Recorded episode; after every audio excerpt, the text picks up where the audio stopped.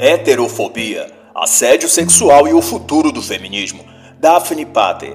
Este é um trabalho de análise literária que não visa reproduzir as opiniões e pontos de vistas da autora, porquanto pode conter comparações e lações ou citações para com a política, cultura ou eventos atuais.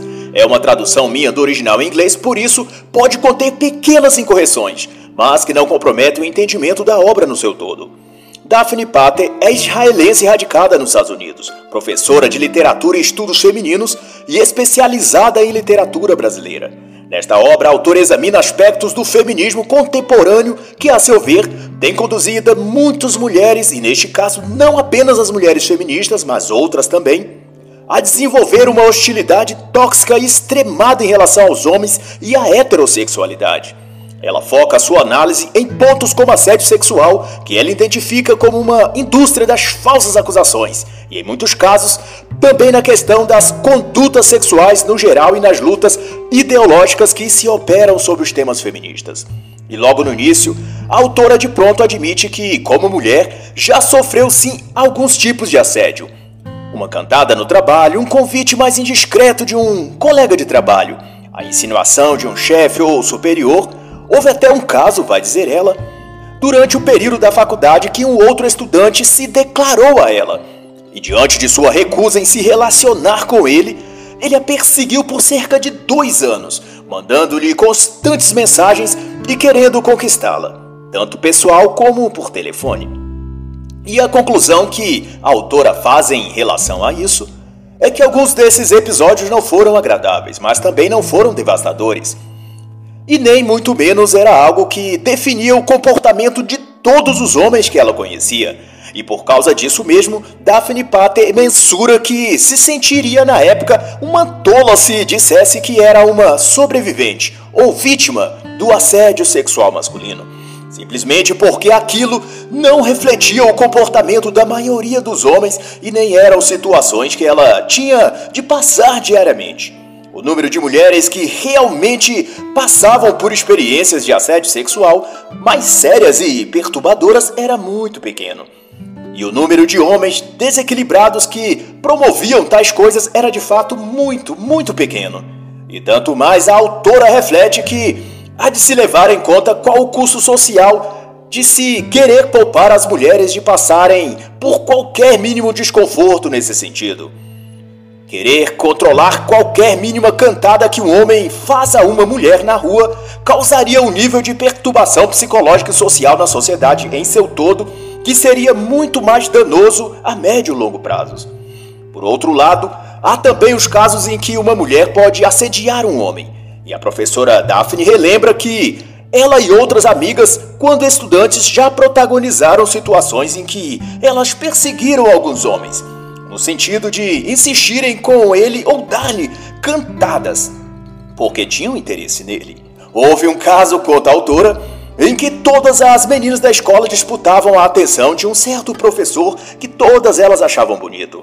Era comum algumas delas o procurarem sozinhas em sua sala e puxar assunto até levar a conversa para coisas mais pessoais, mais instigantes do ponto de vista homem-mulher.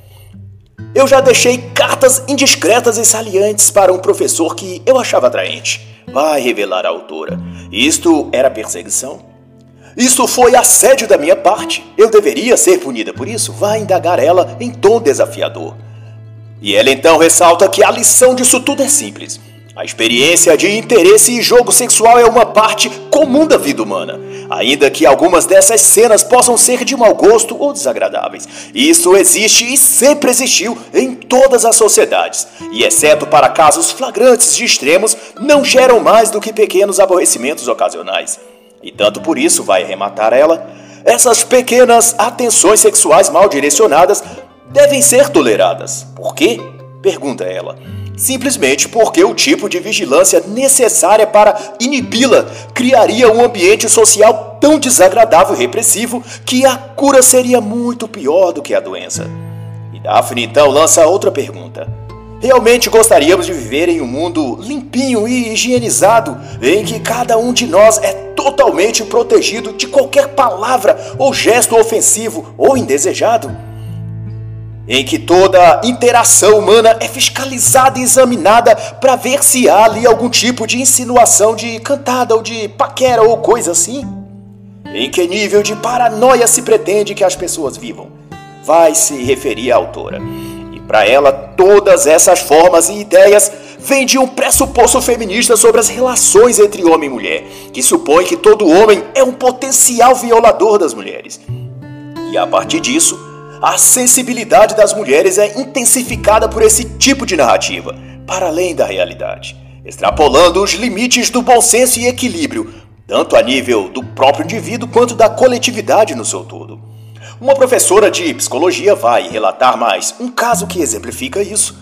Entrou com uma queixa formal na escola em que lecionava, pedindo que se apurasse e, consequentemente, punisse aquele que houvera cometido o ofensivo ato de assédio sexual e nada mais era do que ter colocado um ramo de visco em seu departamento.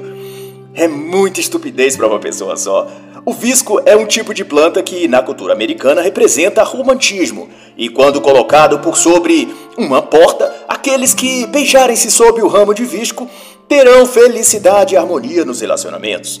E a pergunta que depende desse fato é: qual o limite para a intolerância e insensatez feminista? E como para demonstrar que esse limite está para além do absurdo, Daphne Pater discorre ainda o caso em que um professor dedicado e inteligente e repreensível em todos os seus anos de ensino, Michael Bullock, de 49 anos, que ensinava matemática, foi surpreendido por uma aluna em sala de aula. Ele disse em tom casual que o peito do professor era grande. No ato reflexo, o professor lhe disse, também em sala de aula, que os dela eram pequenos. Ocorreu então que mais tarde essa aluna foi à direção, incentivada por suas amigas, e denunciou o professor Bullock, afirmando que o comentário do professor sobre os seios dela eram sexualmente assediador. O professor foi em seguida suspenso da escola, seu nome divulgado e sua imagem como assediador sexual correu todo o bairro. Pais se queixaram que suas filhas poderiam até estar sendo abusadas sexualmente pelo professor e com tanta repercussão negativa, desempregado e envergonhado publicamente, Michael Bullock suicidou-se. Mas não bastasse o um espetáculo grotesco, uma porta-voz da escola expressou sua preocupação de que, devido ao suicídio do professor, ela temia de que outras meninas ficassem constrangidas de denunciar outros casos de assédio semelhante, que elas viessem a sofrer por outros professores ou homens na escola. Não obstante a dimensão do exagero e mentira proposital relacionada aos fatos e o mais grave, a morte de um bom homem e digno professor, a preocupação e interesse da escola era de que as meninas não parassem de denunciar os homens. E para dar provas de que realmente a estupidez e covardia é um poço sem fundo, no mesmo rastro desse ocorrido na Edson High School, em 1993, ao professor Bullock Cinco anos depois, em 1998, a diretora Tammy Brown da escola secundária Nicholas Junior High School em Fullerton proibiu abraços e demonstrações similares de afeto em todas as dependências da escola da parte dos alunos. A medida, de acordo com a diretora, era evitar casos de assédio sexual dos meninos contra as meninas. E a grande questão por trás disso é que esses tipos de posturas e regulamentações vão criando nas mulheres, desde a adolescência, um sentimento de medo ou receio do sexo oposto. E o medo heterossexual, ou nos termos de Daphne Pater, a heterofobia, que na prática se trata de uma cultura mental que se vai criando para provocar no sexo feminino um sentimento de receio ou ódio para com o sexo masculino. Nas palavras da autora, é uma tentativa de remodelar o comportamento das mulheres desde adolescentes até a fase adulta. E esse desvario tanto beira a insanidade que em 1997, numa escola da Pensilvânia, nos Estados Unidos, um menino de 9 anos de idade foi acusado de ter se esfregado numa menina da mesma idade na fila do almoço. Segundo o corpo pedagógico da escola infantil, o garotinho teria assediado sexualmente a garotinha. E devido a toda essa alienação maligna envolvendo estas questões, vai se criando um verdadeiro clima de guerra contra os homens. Comentário improvisado, um gesto mal percebido, uma piada fora de hora, vai dizer a autora. pode desencadear o furor feminista e arruinar toda a carreira de um homem bom e inocente. Nesse tipo de ambiente cultural antimasculino ou heterofóbico, até mesmo um abraço comum entre um homem e uma mulher, também vai dizer a autora, pode meses ou anos depois se ser transformado numa ação judicial contra esse homem. Por essa mulher ter depois visto uma oportunidade de extorquir esse homem ou querer se vingar dele por uma razão qualquer de foro particular dos dois. De todo modo, essa atmosfera evidentemente hostil das mulheres para com os homens tem feito das relações consensuais de amizade, namoro, casamento ou flerte na balada num perigoso campo minado, onde a qualquer momento, a qualquer descuido, a coisa pode explodir e destruir a vida daquele homem. Nos anos 1990, Annual College, College de Ohio, adotou a política de prevenção de ofensas sexuais na qual instituía, dentre outras, a regra do consentimento afirmativo, em que era ensinado às meninas que qualquer toque dos meninos em quaisquer partes do corpo delas, mesmo as mãos ou ombro, constituía uma prática ou ato de assédio sexual contra elas. E, portanto, antes de tocá-la, o garoto deveria pedir audivelmente a permissão dela. Mesmo os casais de namorados, o rapaz, sempre que fosse beijá-la, deveria pedir sua permissão. Caso contrário, estaria cometendo ele o crime de importunação e assédio sexual. E tais regras eram tão misândricas e maquiavélicas que, para denunciar o suposto criminoso sexual, bastava preencher o formulário disponibilizado no site da instituição com os dados do indivíduo. Ele então seria denunciado e, consequentemente, punido com a expulsão ou até indiciado criminalmente, indo parar nas cortes americanas. E aproveito então para citar algumas obras que também trabalham esse tema, trazendo ainda mais aclaramento e casos reais a respeito dessa misandria declarada. A Guerra contra os Meninos, de Christina Sommers, Legalizando a Misandria, de Paul Netteson e Catherine Young, O Segundo Sexismo, Discriminação contra os Homens e Meninos, de David Bernata, e Santificando a Misandria, a Ideologia da Deusa e a Queda do Homem, também de Catherine K. Jung e Paul Netteson. Todas essas obras ainda estão disponíveis apenas em inglês, mas são de excepcional valor e conhecimento. E para Daphne Patey, tudo isso é parte de uma agenda feminista que busca desmantelar a heterossexualidade por completo. E na vontade dessas feministas, proibiriam logo de vez o sexo ou toda outra relação entre homem e mulher mas, porém, como isso seria inviável socialmente, ela se detém a criar obstáculos e barreiras para que as relações e interação entre homem e mulher se torne cada vez mais difícil. E Daphne protesta então dizendo que essa prática heterofóbica se presta principalmente nos ambientes escolar e universitário. E daí há de se pensar que tipo de intelectualidade está sendo formada nesses lugares. Nada disso é produtivo para a mente e inteligência. A tal nível de deteriorização chegou às universidades que, ao invés de um lugar e oportunidade para o conhecimento, desenvolvimento intelectual e de relações humanas, elas têm se tornado um ambiente hostil aos garotos. Uma zona de perigo, vai dizer a autora, onde as mulheres são treinadas para odiar os homens e sentir fobia ao gênero masculino Enquanto que para os homens nesse cenário, qualquer mera alegação de uma mulher contra eles, de que ela se sentiu violentada psicológica ou sexualmente por algo que ele fez ou falou, esse homem terá sérios problemas pela frente.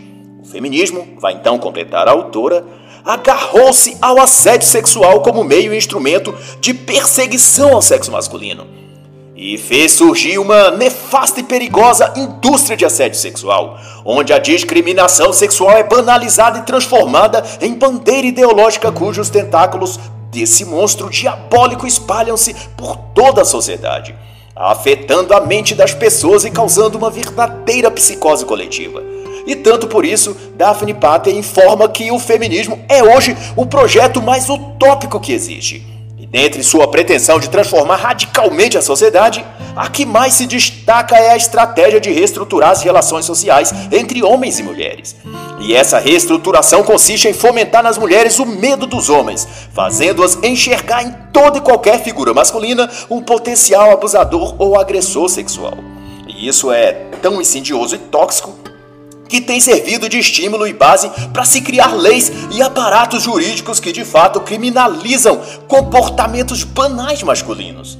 Esse tipo de lei da violência sexual ou lei do assédio sexual, na prática parte do pressuposto de que o ímpeto ou inclinação à violência sexual é algo intrínseco à natureza dos homens, é algo enraizado no gênero masculino. E daí é que vem os discursos maliciosos, mas influenciadores, que escutamos dizer nos meios públicos de que todo homem é um potencial estuprador. Todavia, para Daphne Pater, a indústria do assédio sexual serve para o fim de propaganda contra os homens. Constantemente, essa indústria propala nos meios midiáticos um cenário social fantasioso onde as mulheres são retratadas como se estivessem devastadas pelo assédio sexual dos homens, sofrendo uma perseguição sexual sistemática. Pobres coitadas, vítimas sobreviventes.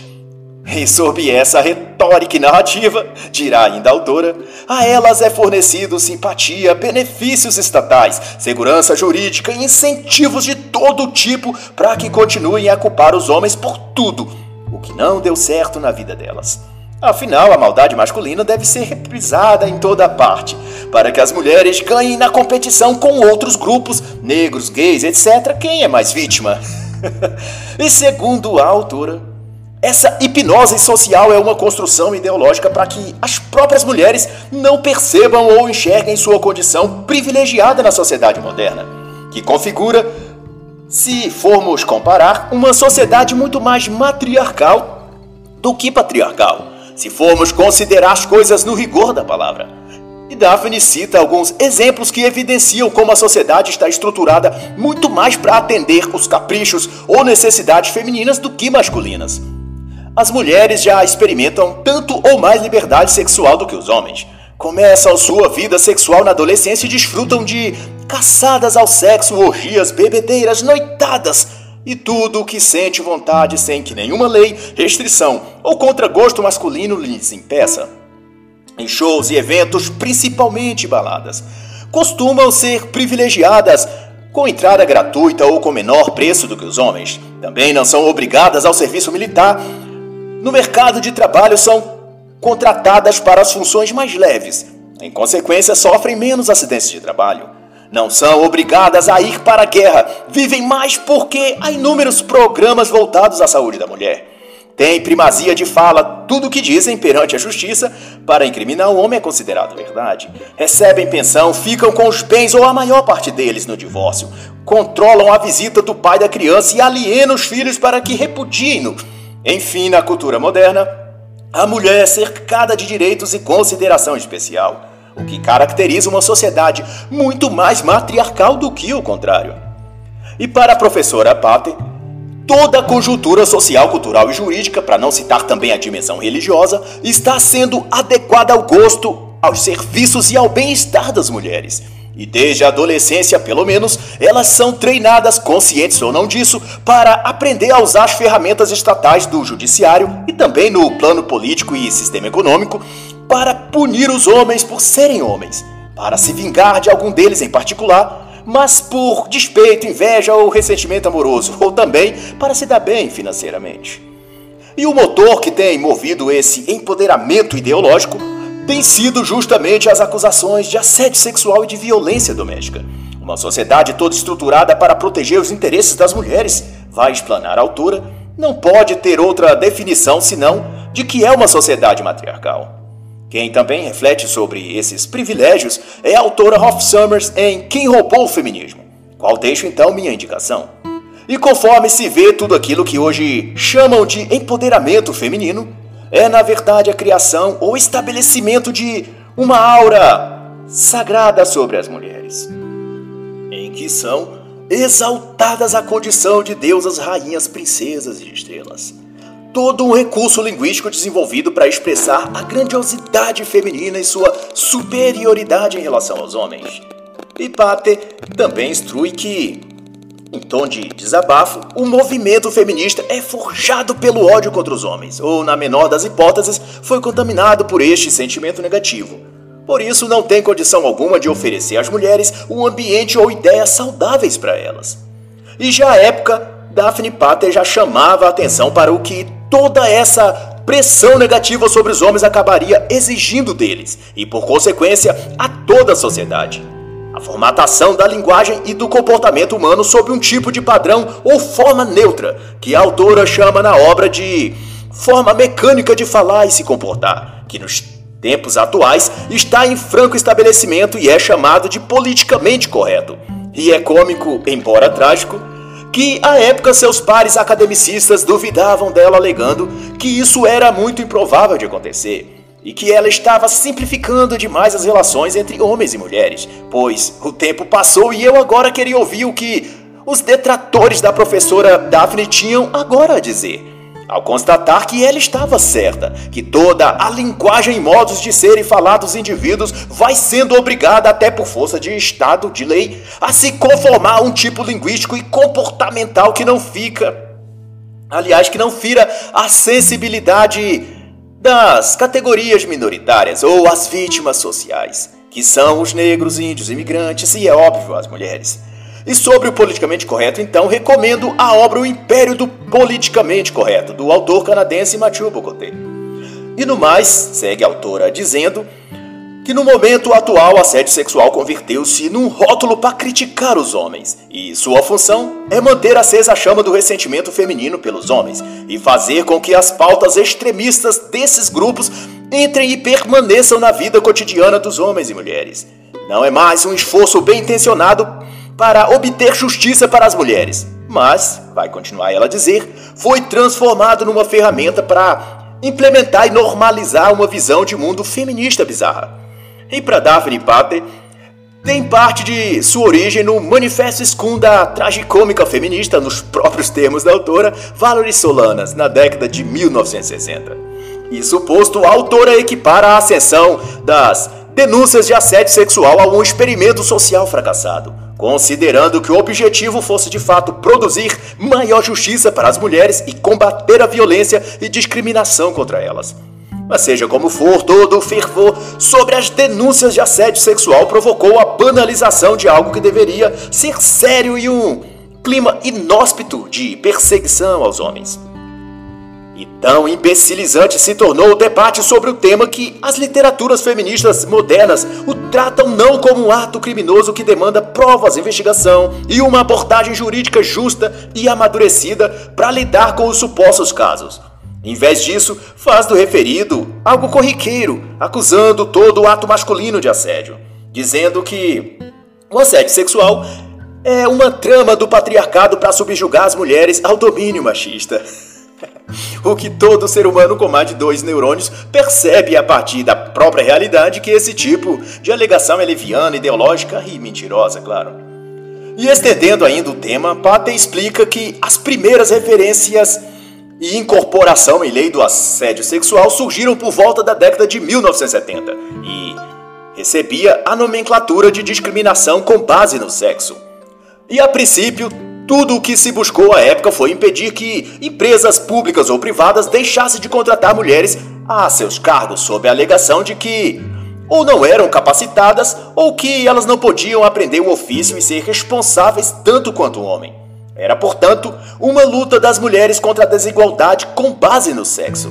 Todavia, à medida que os grupos organizados de representação feminina foram alcançando vitórias judiciais, leis sendo aprovadas e o reflexo disso sendo traduzido em mais mulheres ascendendo a postos de trabalho, antes negado a elas, depois disso, então, os grupos e associações femininas que antes buscavam paridade com os homens rotacionou seus esforços e metas e passou a querer não mais apenas igualdade e justiça, mas desejavam a partir de então subjugar os homens e tomar o lugar deles. Não queriam mais serem iguais aos homens, queriam ser superiores a eles. Até que essa ambição sem sentido tornou-se um ativismo ideológico liderado por aquelas que até pouco tempo atrás diziam às mães de família e donas do lar que só queriam garantir um espaço no mercado de trabalho para aquelas que, cansadas da vida doméstica, decidisse que iria trabalhar fora. Mas a verdade era que essas líderes feministas estavam já dominadas pela obsessão de ser e ter mais. E como Eva, que seduzida pela serpente, foi convencida de que poderia ser como uma deusa, As mulheres desse período, as décadas de 1970 e 1990, foram também contaminadas pela ganância de status, poder e sucesso acima de todos. Ou ao menos acima dos homens, na linguagem figurada. Elas queriam sentar-se no trono de Deus, elevar-se acima das estrelas. Isso inclusive remete à obra de Perfactinelt Feminismo Satânico, que expõe interessantes insights sobre o mérito aqui discutido, dessa espiritualidade negativa que passou em determinado ponto da história a dominar corações e mentes das mulheres. E como se todos os limites do bom senso já não tivessem sido ultrapassados pelas feministas, a ativista e membro do Partido Democrata nos Estados Unidos, Bernie Sandler, ou Penny Sandler, como era chamada, encabeçou uma série de incrementos nas leis americanas envolvendo a questão do assédio sexual e discriminação por sexo. Nos idos dos anos 1970, como a Emenda de Educação de 1972, conhecida como Título 9. Mas o cúmulo do ridículo veio mesmo com um boletim informativo que Sandler publicou em 1994, uma lista de posturas que os homens deveriam adotar para não cometerem assédio sexual contra as mulheres, que foi apelidado de vigilantismo. Se o homem pedir um encontro com uma mulher, chamá-la para sair. Se ela disser não uma vez e o homem tornar a chamá-la para sair, esse segundo pedido configura assédio sexual da parte desse homem. Outro ponto em sua lista do que o homem pode ou não fazer é o de não contar piadas que envolvam mulheres ou algo sexual. Se fizer isso, significa que esse homem é um potencial assediador das mulheres. E assim a lista segue por uma dezena de isso pode, isso não pode, e na verdade é uma remodelação de um relatório que ela já tinha produzido em 1988. Mas de qualquer forma, só evidencia o quanto é imoral, pervertido e misândrico o modo de o feminismo ver e tratar os homens. Que outra vez, aponta a autora, reflete uma agenda e pauta ativista para expandir um controle e dominação ideológica sobre a sociedade no geral. E para concluir, ela diz em tom de humor, referindo-se ao assédio sexual, que se sentia intrigada com o processo pelo qual um problema sem um nome foi transformado em um nome que é ele próprio um problema. Isto ela diz, considerando a trajetória desse insidioso tema do assédio sexual, que tornou-se tão abrangente e fluido que de discriminação sexual no trabalho, como foi a luta da feminista Penny Sandler nos anos 1970, agora já abarca todo tipo de esquisitice, desde a proibição de piadas com mulheres até como deve ser a maciez dos bancos ou textura das cortinas no ambiente onde uma mulher trabalha. O que ela para que ela se sinta, aliás, confortável e não discriminada. E se você acha exagerado essa descrição da autora, consulte a obra de Lynn Farley, Repressão Sexual, de 1978 ou a obra de Catherine McNan, O Assédio Sexual de Mulheres Trabalhadoras, de 1979. E se verá o quanto tudo isso é levado ao extremo do absurdo pelas feministas. Em ambas obras, as autoras criticam e exigem que as empresas criem condições confortáveis e não discriminatórias para as mulheres, que na prática era melhorar o estofado, a decoração, disponibilizar todo tipo de apetrecho para que elas trabalhem melhor. Enfim, tudo tinha a ver com as mulheres serem mimadas e aduladas. E tudo ser providenciado para que atendesse seus gostos e caprichos. Mas no dizer das autoras, isso era combater o domínio masculino no mercado de trabalho e evitar a perpetuação do assédio sexual sobre as mulheres. Como a própria Catherine McNa afirmou, ou melhor, divagou, o assédio sexual expressa a realidade generalizada das relações entre os sexos, relações estas que expressam poder social desigual, que apoiam e evidenciam a discriminação. Traduzindo isso, o que ela quis dizer é que tudo o que os homens fazem ou são é discriminação e assédio. Portanto, para corrigir, os homens devem fazer tudo o que as mulheres desejam.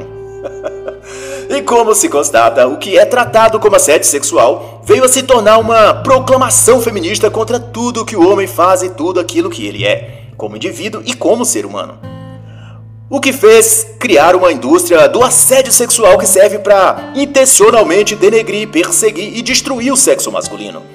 E não é por mero acaso que hoje, nos meios jornalísticos e acadêmicos, as palavras e expressões que mais se utiliza quanto a se referir aos homens é masculinidade tóxica, machismo estrutural, etc.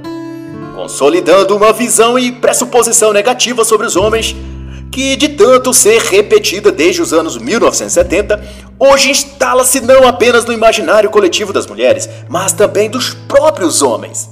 Cito como exemplo o fato ocorrido em 2021, no mês de fevereiro, no abominável programa de reality show Big Brother Brasil, em que um dos participantes chorou e lamentou a cultura machista do homem brasileiro, desculpando-se em nome de todos os homens que, por serem homens, são machistas, ao que consta, esse idiota filho de um cantor famoso ainda foi aplaudido Brasil afora. O que só demonstra que essa mentalidade já se apoderou da alma de muitos homens, além das mulheres, é claro. Os homens estão aprendendo a olhar para si de modo negativo. É isso que significa. E o que tudo isso significa também é que há sem dúvidas muitas questões ocultas por trás do assédio sexual que envolvem poder, dinheiro, mas, sobretudo, a legitimação de um projeto progressista de eliminação de todo e qualquer obstáculo que se opõe aos seus desígnios. E nesses incluem a masculinidade, a heterossexualidade, a família, a religião e toda a forma de vida como a conhecemos, que eles chamam pejorativamente de patriarcado. E de acordo com Pater, o alargamento do conceito de assédio sexual para se incluir nele tudo o que se quisesse, tem a ver com isso, com a intenção premeditada de fazer com que o maior número de comportamentos naturais masculinos sejam inclusos nessa terminologia, a fim de achar na lei respaldo para criminalizar o máximo de homens possível, já que o leque de possibilidades de se cometer um crime de assédio contra uma mulher é tão amplo que cedo ou tarde a maioria dos homens cairão nesse laço. E para corroborar isso, Daphne Pater disserta que, para as escritoras e ideólogas feministas, até pequenas expressões verbais ou de comportamento masculino, como um flerte, um olhar de interesse ou uma iniciativa romântica do homem para com uma mulher, pode vir a ser taxada de assédio, uma intrusão sexista contra a mulher. Porque, conforme a literatura feminista, assédio sexual tem a ver com o modo como a mulher se sente, e não apenas com o modo como o homem se comporta. Por exemplo, se o homem olhar detidamente uma mulher e essa mulher se sentir incomodada ou constrangida, ela pode invocar os critérios feministas de assédio sexual e dizer que se sentiu violentada pela forma do homem olhá-la. E acredite, é tão subjetivo assim. O que a indústria do assédio sexual fez foi colocar as questões do abuso sexual a uma categoria de percepção feminina, e não de algo concreto e estabelecido, que seja comum a todas as mulheres, como deve ser uma lei direta, específica, neutra, objetiva e sem margem para subjetivação. O que na realidade é o oposto das leis que visam beneficiar o sexo feminino. E para que fique claro esse empenho do feminismo misândrico de mobilizar os órgãos institucionais contra os homens e criminalizá-los por tudo, somente a ativista Bernie Sandler apresentou à justiça da época mais de 100 relatórios e mais de 2 mil apresentações sobre tópicos relacionados aos direitos da mulher e criminalização do homem. E o que mais fica patente é que nessa empreitada vem conseguindo o que parecia improvável: tornar o homem culpado de ser homem. Ou seja, nascer homem é já vir ao mundo com a culpa de ser um abusador, um carrasco das mulheres. E nas exatas palavras de Bernie Sandler, Robert Chupp, Farley, McKinnon, etc., a masculinidade é intrinsecamente uma condição ou estado opressivo de poder. De tal que, se o homem existe, ele já é por isso só um opressor, um assediador, portanto. E para tornar ainda mais tenebroso todo esse arranjo feminista, junta-se no correr dos anos a esse rol de malignidade a chamada ciência e qualquer verossimilhança com os prados que se ouve agora de escute a ciência, respeite o que diz os números, etc., ditos por aqueles que protegem e representam a agenda globalista, neste caso tendo a ver com o vírus chinês de 2019, não é mera coincidência. É que, como agora, a tática de insuflar números, de escrever fórmulas estatísticas complexas e depois usá-las sob a alegação de serem dados científicos é algo que já se faz há muito tempo do há mais tempo aliás do que se pensa.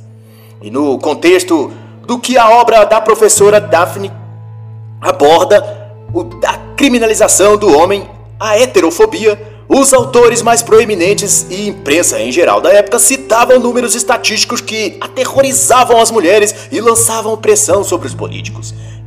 Para que providências fossem tomadas no sentido de proteger as mulheres que estavam sofrendo uma avassaladora e sistemática onda de abuso e assédio sexual dos homens contra elas. Mas é claro, era tudo uma encenação teatral sem correspondência com a realidade.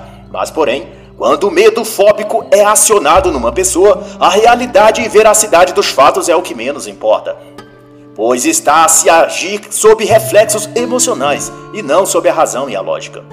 Numa das obras de Sandler e Schupp, Daphne Pater vai então expor que 20 a 30% dos estudantes universitários nos Estados Unidos sofrem alguma forma de assédio sexual por parte de professores e administradores do sexo masculino. A Números continua a dizer que excede 1,4 milhões de alunas. E já entre o corpo docente, as professoras, os dados citados por Sandler dão conta de até 50% delas que vinham sofrendo assédio sexual masculino. E como diz a autora, Baseado nesses supostos dados científicos, uma agenda social restritiva aos homens e complacente às mulheres vai sendo estendida sobre a sociedade, em que a maior parte do que se acusa e diz contra os homens são absolutamente mentiras. E é sob essa atmosfera de terrorismo contra o sexo masculino que autoras feministas também inauguraram a partir dos anos seguintes a modalidade de assédio chamado assédio sexual eletrônico. E outra vez a ativista Bernie Sandler ganha destaque também neste quesito, ao contar em uma de suas obras o aldraboso relato da senhora Denise M que, segundo consta, teria sofrido um profundo trauma emocional depois de ter sido abusada eletronicamente por um homem identificado na obra apenas como Dan. Eu era uma pessoa forte, independente e instruída, é o que relata a vítima chamada Denise em seu conto.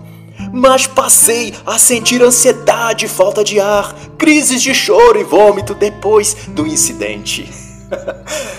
e então Provável o amigo leitor está se perguntando o que afinal de contas Dan fez a Denise para que ela tanto se traumatizasse. Pois bem, a história terrível é que Dan e Denise eram melhores amigos e estudantes da mesma faculdade. Costumavam passar várias horas juntos com outros amigos e conversando por e-mail. Certo dia, Dan enviou uma carta por e-mail a Denise, onde desabafava que no passado havia ele sofrido um abuso sexual e na sua condição de adulto agora, tinha devido a isso dificuldade de se relacionar sexualmente com uma mulher. Tinha dificuldade de se relacionar intimamente com o sexo oposto devido a sofrer de disfunção erétil. E de então, esperava encontrar uma mulher especial e amiga, capaz de compreender essa sua dificuldade sem julgá-lo, e a quem ele pudesse contar com ajuda para superar seus bloqueios. Em outras palavras, Dan estava dizendo que procurava uma namorada que fosse também sua amiga e que tivesse como qualidades essenciais a compreensão, paciência para ajudá-lo em seu problema de disfunção. Na verdade, Dan estava querendo namorar com Denise e achava que ela tinha todas essas características, mas como provavelmente devia ter vergonha e medo da rejeição por achar-se incapaz de dar prazer sexual a uma mulher por causa de sua disfunção erétil, Quis ele explicar antecipadamente por que seu pipi não subia. e por ter sentimentos por Denise, achou que ela também tivesse por ele. Mas ocorreu de que Denise, a falsa amiga, resolveu levar isso à direção da faculdade. Dan foi absolvido, mas sua história de abuso sexual eletrônico correu o campus universitário. Todos souberam que o pênis de Dan era mole, que Denise não gostava dele e que, embora ele tivesse problemas de ereção, ele era um perigoso assediador sexual eletrônico. Só rindo mesmo para não chorar. E numa consideração pessoal minha, faço refletir sobre se isso ocorreu numa época em que a internet e os meios digitais de interação social eram limitados Há poucos indivíduos com os recursos e condições de tê-los, e a própria tecnologia era também restritiva. Imagine você agora quantas armadilhas e mulheres dispostas a criá-las qual um homem pode cair. Tente você imaginar quantos perigos rondam um homem nas redes sociais. Às vezes, ingenuamente, os homens esperam que os ataques venham das feministas raivosas dos clubinhos marxistas espalhados nas redes sociais. Mas às vezes, custam notar que a ameaça pode estar muito mais próxima deles do que pensam. Às vezes, o inimigo está ao lado, à distância apenas de uma curtida ou postagem no Facebook ou Instagram, ou até da lista de contatos do WhatsApp. E se você pensa que acabou, que é só isso o que você pode esperar, que não pode ficar mais deprimente do que isso, música de fundo dramática, por favor.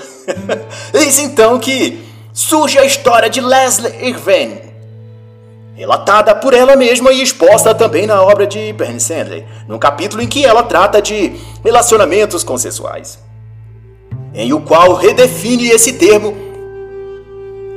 retira dele todo o seu sentido normal. A história de Leslie é que, enquanto estudante, embora tivesse interrompido e retomado depois os estudos, ela tinha 30 anos de idade e casada há 6 anos. Recebeu um convite de um dos professores para trabalhar como sua assistente. Depois disso, tornaram-se amantes. Já que o professor também era comprometido em outro relacionamento amoroso. Era algo consensual entre os dois. E Leslie mesmo conta que desfrutou de viagens e jantares caros, conheceu gente influente e ascendeu a patamares que jamais tinha pensado em conseguir. Tudo durou cerca de dois anos. Em qual período ela fez cursos, alavancou a carreira, progrediu profissional e financeiramente. Contudo, assim que o combustível emocional esgotou, ou ela se sentiu capaz de voar sozinha dali em diante, colocou um fim ao caso extraconjugal com o professor. Mas não obstante, tendo tudo isso passado, ela se descreve então como vítima do assédio e abuso sexual do professor. Diz que foi envolvida por ele como a presa pelo predador. E segundo Leslie, o professor usou seu poder social masculino para seduzi-la. Explorou os serviços sexuais dela. Ele a manipulou e transava com ela até em local de trabalho. Mas veja bem, classificar como abuso uma relação consensual entre dois adultos é redefinir os termos e o significado das relações humanas. A senhora Leslie não foi explorada. Ela se envolveu conscientemente e se beneficiou o quanto quis de uma relação que, embora adúltera para ambos, foi por livre e espontânea vontade dela. Mas não importa. No script feminista da luta contra os homens, tudo se justifica. Se no fim conseguir fazer do homem o culpado por alguma coisa. Donde se conclui, então, mas isto é uma fala minha e não da autora, que o feminismo não passa de uma fábula moderna que sobrevive à custa de lubrificar a mente das mulheres com discursos vitimistas, enquanto ensina a elas a serem perversas e maquiavélicas para com os homens, além de fingidas, dissimuladas, traiçoeiras e não confiáveis. E nesse jogo sórdido em que tudo favorece a mulher e tudo está contra os homens, poucas são as mulheres que ainda mantêm a sanidade e o bom senso e o correto uso da justiça. Mas casos assim ainda existem, embora muito escassos. Vale notificar então o ocorrido em Manoa, na Universidade do Havaí, em que destaca a atuação de quatro mulheres participantes no júri de um caso bizarro e ao mesmo tempo icônico, onde um professor foi acusado e processado por assédio e abuso sexual contra uma estudante, uma aluna da faculdade. Mas o caso, até então inédito nas cortes jurídicas, creio em todo o mundo, é que o então réu, o professor, foi acusado de haver cometido contra a aluna a variante de crimes sexuais nunca antes ouvida falar: o assédio sexual mental. Mas, porém, graças à atuação dessas mulheres, o pleito foi considerado inconsistente, cheio de vácuo e de natureza subjetiva demais. O professor foi inocentado da acusação e reconduzido ao cargo mas concerne dizer aos homens que não esperem mulheres saírem por aí fazendo justiça a eles toda vez que sofrerem uma falsa acusação. Essa é a exceção e não a regra. Convém não baixar a guarda e atentar para o nível de jogo em que estão todos os homens. E que, portanto, o feminismo é uma força do mal que provoca uma patologia psicológica nas mulheres e pinta a imagem de predador sexual perigoso em todos os homens. Mas, de todo modo, é o feminismo um espetáculo grotesco e infernal, onde o próprio diabo é quem inspira as mulheres a participar dele. E assim encerra a análise da obra Heterofobia, Assédio Sexual e o Futuro do Feminismo, de Daphne Pater.